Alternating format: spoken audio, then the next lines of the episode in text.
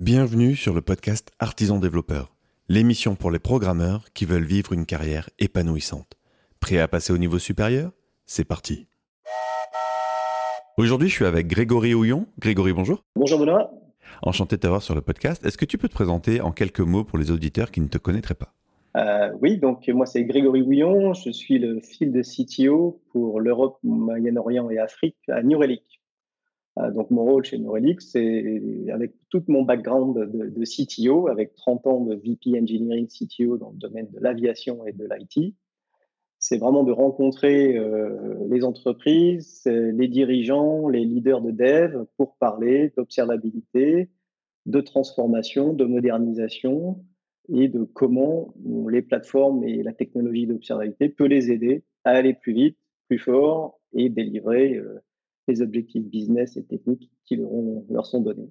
Et justement, sur ce thème de l'observabilité, bah, je te propose que ce soit le thème de l'épisode. Est-ce que tu peux nous, nous, expliquer un petit peu plus ce qu'est pour toi ce concept d'observabilité? Ah, Oui, bien sûr. Donc, l'observabilité, on, on, va peut-être dire que c'est une évolution du monitoring. Le monitoring, on le connaît bien. C'était quand on avait des architectures monolithiques qu'on déployait peu fréquemment sur des, sur des architectures plutôt statiques, des gros serveurs qu'on faisait du scale-up. Et euh, à ce moment-là, on monitorait quelques composants de, du stack applicatif et surtout de l'infra, et on utilisait les logs. Et grâce à ça, on détectait qu'il se passait quelque chose à un moment donné dans le stack, et on cherchait à réagir. Euh, depuis quelques temps, quelques années, on a maintenant du code qui est beaucoup plus complexe puisqu'il se décompose en microservices. Euh, il est développé par de plus en plus d'équipes diverses, les, Two Pizza Teams euh, DevOps, et il est déployé sur des architectures qui sont beaucoup plus volatiles, euh, container, cloud. Donc en fait, on a un animal biologique qui est le code, qui est devenu beaucoup plus fragmenté, volatile, et le monitoring ne suffit plus. Donc l'observabilité, c'est essentiellement instrumenter l'ensemble du stack, infrastructure, container, host, euh, virtual machine, le code, le middleware, euh, tout le cloud pass et le software lui-même avec de l'application performance management, et puis même la digital experience, tout ce qui est browser, mobile, etc. Et donc toute cette télémétrie qu'on va collecter au travers d'agents ou de, ou de télémétrie open source va permettre d'avoir une compréhension complète de comment un système se comporte, aussi complexe soit-il, en temps réel. Et grâce à ça, bon, on va pouvoir euh, euh, détecter les, problèmes qui se développent beaucoup plus vite avant qu'ils créent des incidents, et puis améliorer, optimiser la performance du système de bout en bout. Et ce que tu me disais, l'intérêt de, tu me disais que tu pouvais même là, dans cette stack d'observabilité y mettre des, métriques business, et qu'à partir du moment où tu avais cette espèce de stack qui était centrale, commune à tout le monde, euh, tu voyais des comportements changer. En, quoi est-ce que le fait de rassembler les stacks individuels de chaque équipe euh, dans une même stack, quel impact tu vois que ça a sur les équipes en fait? Alors moi je l'ai vécu hein, euh, quand, j'ai implémenté l'observabilité dans, mon entreprise précédente. On, vit en fait les, les, outils de monitoring en particulier ont tendance à refléter les silos. C'est-à-dire que les équipes adoptent les, les, outils eh adoptent. oui, c'est complètement logique. Et souvent, les outils euh, sont à visibilité fermée. Les ops ont accès à leurs outils ops, les devs ont accès à leurs outils dev. Et en fait, quand, quand on, le CTO se tourne vers leurs équipes en disant on a encore eu une panne majeure qui a impacté tous nos clients euh, 1 euh, cette nuit, chacun va dire ben, de mon côté, tout va bien j'ai regardé dans mes outils et tout va bien. Et donc, en fait, les outils perpétuent un peu le blame game. Euh, un outil, une plateforme d'observabilité, c'est fournir à tout le monde, et c'est ça qui est très important, la même vue sur l'ensemble du stack. Donc, d'un seul coup, un opérateur va voir non seulement ce qui se passe dans son infra, euh, mais il va aussi voir ce qui se passe, qu'il y a des erreurs Java dans le code du développeur le développeur va voir que euh, des serveurs sont totalement mal configurés et euh, ne sont incapables de supporter son code. Ça crée au départ un certain inconfort, puisqu'on découvre tout ce qui se passe sur le stack, mais ça a deux vertus cardinales. Très rapidement, ça crée une vue unifiée de quelle est la dette technique, quels sont les problèmes. Donc la collaboration accélère énormément et ça permet de résoudre les problèmes beaucoup plus vite par la suite. Donc après ce moment de, un peu le, moment de vérité où tout le monde voit tout le monde, hein, après euh, c'est une accélération phénoménale de la collaboration et ça aide les équipes aussi à transitionner vers le DevOps s'ils n'y sont pas encore, puisqu'en fait euh, ça va être un outil de formation des opérateurs à comprendre le code et l'architecture logicielle. Ça va permettre aux développeurs de comprendre que leur code tourne déployé sur une architecture d'infra et de middleware, et que donc c'est pas juste du code qu'ils développent, c'est une architecture qui va délivrer des services en production et ils en sont responsables. Voilà, donc moi ce que je constate, c'est que l'observabilité, c'est vecteur de collaboration, vecteur d'apprentissage et vecteur d'accélération pour aller vers le DevOps. Et justement, cette, cette notion d'évolution, d'appropriation du DevOps, c'est quoi les freins que tu vois aujourd'hui? Parce que quand tu me parles comme ça d'équipes de, assez autonomes, qui capables d'intervenir, enfin, tu vois, toi, ce que tu dis, c'est que les, les outils que tu d'observabilité ou de monitoring évoluent, sont le reflet un petit peu des silos. Donc on voit qu'il y a une espèce de tendance à, aller vers des équipes plus petites et polyvalentes. C'est quoi les freins que tu vois toi encore dans les entreprises? Parce que moi, par mon prisme et ma lentille de consultant, alors je pense que j'ai un biais, mais je vois encore beaucoup d'entreprises qui sont hyper silotées, et notamment avec une espèce de chasse gardée de, des, serveurs d'infra, où quand tu parles à un, à Ops, la simple idée d'ouvrir les accès routes à un, dev lui, tu vois, lui fait dresser les poils. Et, et, quand tu parles à un dev, tu te rends compte que sa culture de l'Ops est quand même assez limitée. Et ça, je parle dans beaucoup d'endroits. Comment est-ce qu'on peut euh, faire péter ces verrous-là? Alors, moi, j'observe deux, grandes tendances. Euh, la, première, effectivement, c'est qu'il y a une espèce de contrat de confiance qu'on n'arrive pas à établir. Le développeur, finalement, est considéré comme étant peut-être peu réactif et peu capable de troubleshooter en production. Il n'a pas la culture de troubleshooting et la culture de l'urgence opérationnelle. Donc, l'opérateur a tendance à dire Je suis le seul gardien de la perte du système en production. Donc, je ne t'autorise pas à toucher le système, puisque par définition, tu vas le casser. Et puis le développeur qui dit, euh, ben, de toute façon, comme je ne peux rien faire, euh, autant que je ne fasse rien, puisque de toute façon, tu me laisses. Euh. Donc, c'est pour ça que quand je parle d'introduire l'observabilité, moi, ce que j'ai constaté, c'est que ça permet d'augmenter la confiance des deux côtés, puisque ça fait monter la culture que des développeurs et des sysadmins côté dev, et j'encourage fortement les, entreprises à mettre des sysadmins dans leurs équipes de dev, parler architecture logiciel et infra. Et euh, ce contrat de confiance, petit à petit, fait que on va impliquer les développeurs de plus en plus dans des incidents. Les opérateurs vont réaliser à quel point les développeurs peuvent créer de la valeur dans la résolution d'incidents et en particulier de les détecter plus vite et les résoudre plus vite. Et vient le moment où on passe en mode DevOps. Mais c'est vrai qu'il y a une première barrière à franchir, qui est cette barrière de, de, de la confiance un des grands artefacts dont je pense qu'il aide beaucoup à ça, c'est le passage en container. Puisque le container, c'est une unité de découplage qui n'est pas que du code, c'est du code déployé, défini sur un OS. Et donc, ça amène le développeur à mieux comprendre ce qu'il va déployer en prod. Et euh, ça amène l'opérateur à, définir des interfaces plus claires sur là où les développeurs pourront déployer des containers. Donc, euh, moi, j'ai vu la vertu de, passer vers du code containerisé.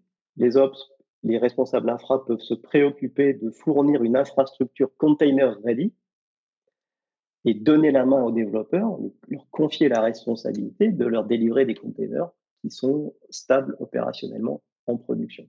Donc ça, ça change les équilibres ça définit des points d'interface sensiblement plus clairs, à mon sens, que l'accès à une VM, comme tu disais, le root access à une VM euh, qui est quand même. Euh, ok, donc ce que tu dis, c'est que, si je comprends bien, ce que tu dis, c'est que la containerisation permet de, mieux définir le contrat de collaboration et, euh, et avec des, finalement des zones de prérogatives ultra claires et limitées à celles d'un container, en fait. Ben, je dirais que oui, ça définit un point, ça, formalise le contrat entre les équipes infra et ops et les équipes de dev. Et euh, pour moi, ça a été un, accélérateur de transformation au même titre que l'observabilité. Moi, j'entends, je suis toujours un petit peu sur la réserve, sur ces, euh, infras euh, hyper sophistiqués, parce que justement, je trouve que c'est comme tu l'as fait, enfin comme tu l'as remarqué, comme je vais le redire, comme tu l'as fait remarquer, ça augmente la complexité du système. Euh, d'ailleurs, les outils doivent s'adapter parce que ça augmente la complexité. Et pour moi, un système complexe, surtout quand il y a de l'humain, c'est un système qui peut vite partir en cacahuète. Et je trouve que ça a un coût en fait, tout simplement derrière. Et c'est un coût qu'il faut être capable de justifier. Pourquoi, pourquoi aller vers ce type de choses. Et ensuite, ça demande une certaine maîtrise parce que je vois des, je vois des équipes qui partent sur des logiques de microservices, de justement d'éclater les choses sur des VM et compagnie, mais justement sans aucune, là pour le coup, logique de, visibilité, de, de monitoring, de, de solution globale d'overview, et on se retrouve avec des, avec des systèmes qui deviennent juste ingérables et indébugables. Euh, et du coup, je suis devenu un petit peu prudent par rapport à ces approches-là, de, les mettre en place vraiment que quand c'était justifié. Et vu que je travaille essentiellement avec des startups en, phase de vraiment d'accroche et de démarrage, chez moi, ça me paraît rarement justifié. Toi, je sais que tu accompagnes aussi des grands groupes, mais aussi des petites boîtes, des startups. comment ça se passe? Qu'est-ce que tu vois? C'est quoi les spécificités des petites boîtes que tu vois, toi? Alors, ça, c'est intéressant ce que tu me demandes là. Si tu ce que j'observe, moi, c'est que dès qu'une startup a plus de 5-7 ans, elle a de la dette technique. Et si elle a le succès escompté, elle est en forte croissance, elle est en hyper scaling, et donc elle est confrontée à deux choses. Elle a de la dette technique, et en même temps, il faut innover, il faut scaler, il faut grossir. Et donc, ben, on a tendance à garder ses VM et on reste dans des instances C2, et on va plutôt se préoccuper de développer de la fonctionnalité. Et je pense que c'est très bien. C'est-à-dire qu'honnêtement, euh, on peut aller très très loin en termes de quelle est euh, son architecture de service sans passer à du Kubernetes et du container, etc. Je suis entièrement d'accord. Ce que je constate souvent, c'est que ces sociétés-là, qui sont très très fortes sur des architectures un peu plus traditionnelles, euh, qui développent beaucoup de fonctionnalités, elles ont quand même fortement normalisé leur pipeline de dev. Elles ont automatisé, elles ont du immutable infrastructure, elles utilisent du Terraform. Donc elles ont fait quand même un travail en amont d'automatisation, de formalisation et de scripting de ce qu'elles font. Donc en fait, elles ont éliminé une grande partie de ce que tu appelles l'humain au sens de la répétabilité de leur processus de déploiement. Et puis elles vont l'associer en général à une culture DevOps où elles vont faire des déploiements avec des versions beaucoup plus incrémentales. Donc ce qu'on va appeler le blast radius de leur changement est plus petit. On sait ce qui a été changé. Il y a moins de changements dans une nouvelle version. Donc, si quelque chose se passe mal en production, on sait que c'est pas dans le déploiement, on sait que c'est vraiment dans la nouvelle version et on va être capable d'isoler ces changements beaucoup plus vite. Donc, pour moi, il y a deux muscles à, développer en même temps que l'observe. Il, y a trois muscles, on va dire. Il y a faire des déploiements plus petits, ce qui fait qu'on comprend mieux où les changements ont eu lieu, les faire beaucoup plus fréquemment, mesurer ces déploiements grâce à l'observabilité pour détecter immédiatement en staging ou en prod qu'on est en train de dégrader la perte business ou expérience ou, technique.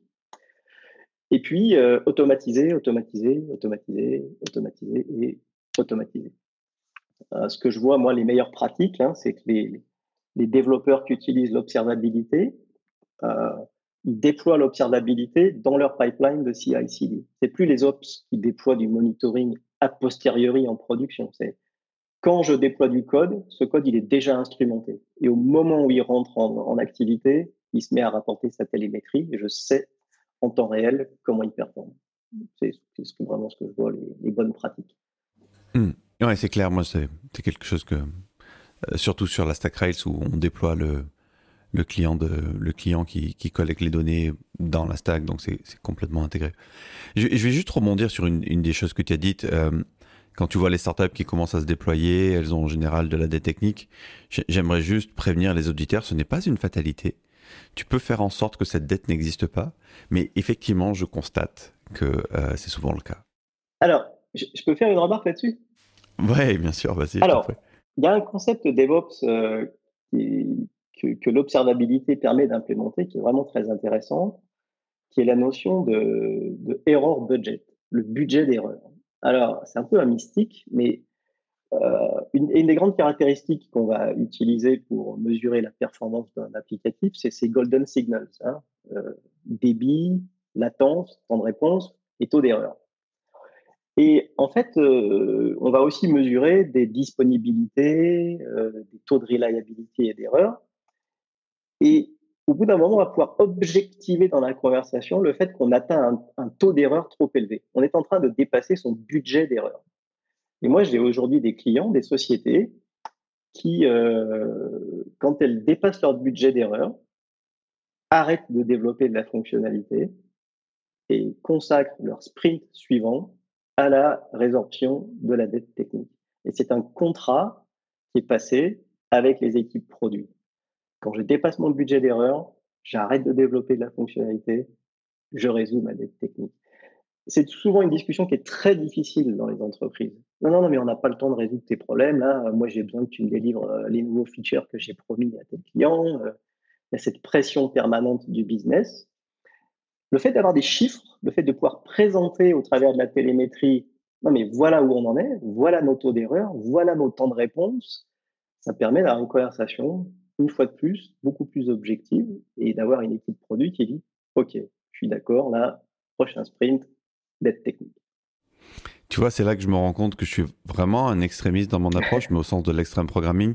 Parce que quand tu me parles de budget euh, d'erreur, pour moi, le, budget normal, c'est zéro, en fait et, dans la culture de ce qu'on essaye de construire avec, euh, avec les équipes. Euh, on a des, outils de reporting qui nous rapportent des crashs. Je dis pas qu'il n'y en a jamais, je dis juste qu'on les résout tout de suite. En fait, on se pose pas la question de savoir si euh, s'il faut les résoudre, pas les résoudre. Mais ça, encore une fois, on revient sur cette idée de de pas créer de dette parce que c'est en général c'est la dette et là les problèmes dont tu parles c'est souvent les, intérêts de la dette en fait qui en plus se, se, stack et se, se, cumulent mais si jamais tu as une logique où euh, la dette tu en contractes très peu et euh, quand tu en contractes tu la rembourses le plus vite possible et que dès qu'il y a une erreur tu la résous tout de suite ça évite le phénomène des trains en fait tu sais un train peut en cacher un autre et ensuite euh, dès que tu commences à avoir deux problèmes euh, l'un derrière l'autre, tu sais plus trop exactement mesurer l'impact et les effets de l'un sur l'autre. Et en fait, une politique de, de, zéro bug, bah en fait, ça marche, c'est redoutablement efficace. C'est comme, c'est un petit peu comme notre couverture, la couverture de code. Sur certains projets, on a une règle qui est assez simple en fait. C'est 100%, point. Euh, et, euh, et, sur les projets où il n'y a pas 100%, on a une règle qui interdit de faire baisser la, couverture de code. Donc, tu, tu, ok, pas 100%, mais un commit ne peut que la faire augmenter. Quoi.